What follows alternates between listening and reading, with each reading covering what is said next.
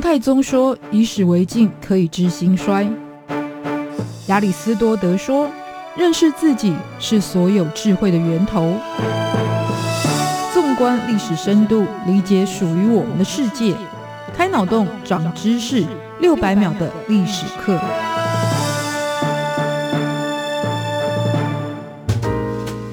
认识过去，才能够掌握未来。欢迎您收听这一集六百秒历史课，我是维珍。在北京紫禁城的太和殿，也俗称金銮宝殿，左右两边各有一座配殿，右边是文华殿，左边是武英殿，这代表辅佐帝王可以文武双全的两股力量。而文华殿素来也是皇家读书学习的地方，既然要学习，就要有书籍。那乾隆年间，也就在文华殿的后面新建了文渊阁，作为藏书楼之用，其实也就是皇家图书馆的概念。但它的落成，其实也是为了要保存历史上最浩瀚的一套书籍，那就是今天的主角《四库全书》。本集开箱台北故宫，就来开箱《四库全书》的故事，来说到它的编辑过程是知识的传承，或是一场文化灾难。《库全书》的内容完备，数量庞大，规模可以说是空前绝后。但是乾隆为什么要做这么一件工程浩大的事情？一来是在乾隆之前华夏历史上最经典盛大的类书，也就是丛书或百科全书的概念，这就是明成祖在一四零七年下令编撰的《永乐大典》。它的成品一共有一万多册，但也随着历朝历代的战乱变动，现存于世的其实只剩下四百多册，而且散落在世界各地。其中台北故宫也收藏当中的六十多本，而且现存于世的版本都不是永乐年间的原稿，而都是后来明朝嘉靖时期重抄的副本。不过，永乐大典的遭遇却给了乾隆皇帝一个很好的表现机会，因为乾隆的性格本来就喜欢留名跟破纪录，所以文治武功都想要有杰出的表现。而乾隆在他主政的时期，也的确曾经发动了十场战争，号称十全武功，这让乾隆自认为可以媲美汉武帝。但是要如何突出在文治方面的成就？编辑一套比《永乐大典》更盛大的类书，将是不错的选择。于是，在乾隆三十八年的时候，也就是一七七三年，也就开始了这一场历史上规模数一数二的编辑工作。这样庞大的工程，跟现代的图书产业一样，势必是要有编辑群来做统整的工作。于是就由内阁大学士俞敏中出任总裁，而大名鼎鼎的纪晓岚则是担任总转官，也就是总编辑的位置。而编辑工作一开始，先是动员了三百多位官员，收集全天下各类图书共一万多件，经过挑选整理、考证校稿的程序之后，再由三千八百多人负责抄写。而在整体完成之后，就现在所存的文硕格的版本来看，就有三万六千多册之多，而且是超过了八亿个文字的书写，可以想象当时这一些编辑者跟撰稿人废寝忘食的程度。是不知道有没有人已经想到，在清代的时候已经有很高超的印刷技术，可是为什么四库全书还要靠人工手写，花费这么多的精神、金钱与时间？第一个原因是因为过去的书籍它的版本内容可能会有遗失或者是需要修正的地方，于是呢是需要重新誊写的。再者，印刷虽然可能比较省时间，但是雕版刻字的费用也不一定比较省钱。但是最暗黑也是最可能的主要原因，就是过去这一些书籍当中，也许非常的经典或者高知名度，但可能也存在很多具有颠覆性或者是煽动性的言辞，这会不利于清朝的统治，当然都要一一删除，避免留下后患。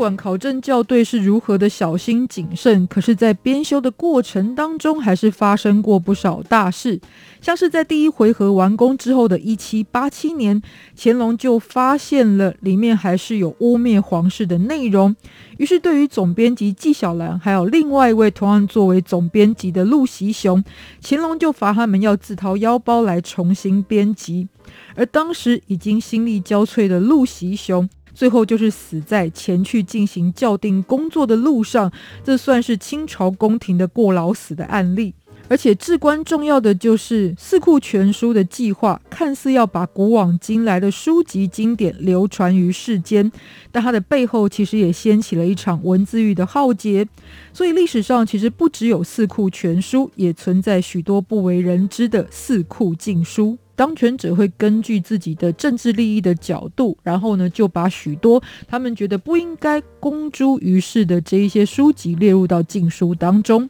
不过再回到《四库全书》，四库指的是哪四库？其实就是经史子集这四部。这是一种古老的图书分类方式，而且从唐朝就已经正式定型。它几乎能够涵盖所有的书籍类型。简单来说，经就是儒家的典籍，像是《礼记》和《孝经》等等；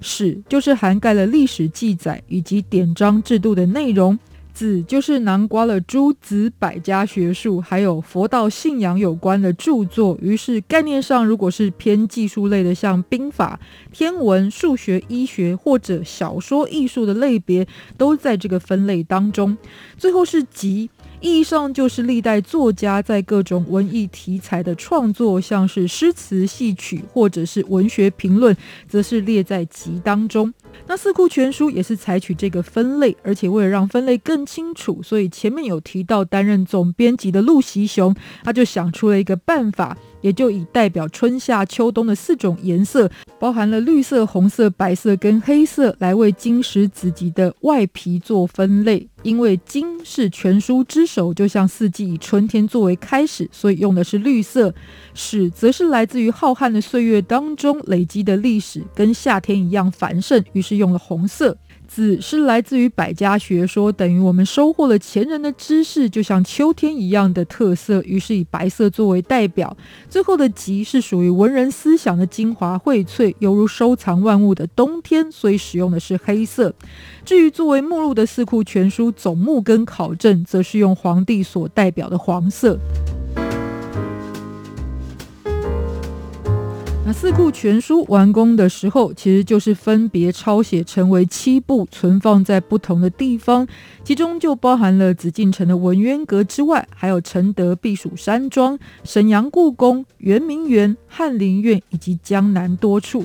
那不过也因为战争跟动荡的缘故，所以绝大部分都已经毁损或遗失，或者保留下来的也有存放在今天的北京或者是在甘肃兰州。但最靠近权力核核心，也就是紫禁城文渊阁的版本，就是由台北故宫来收藏，而且是现存版本里面数量最完整、保存也最精致的一套。而且有机会的话，可以仔细看它的封面，这也是由江南织造的顶级丝织品所打造的，可见得备受重视的珍贵与尊荣。所以世人也是难得一见，包含其实在台湾也是。台北故宫虽然收藏了这顶级的文物，不过呢，首次的完整展出是一直要到民国一百年这样非常特殊的时间，才有第一次的完整展出的记录。《四库全书》这样一个庞大的文化工程，一直以来都是世人赞誉有加的。可是，如果要细看这个计划背后的目的，其实是含有统治者的心思手段所在。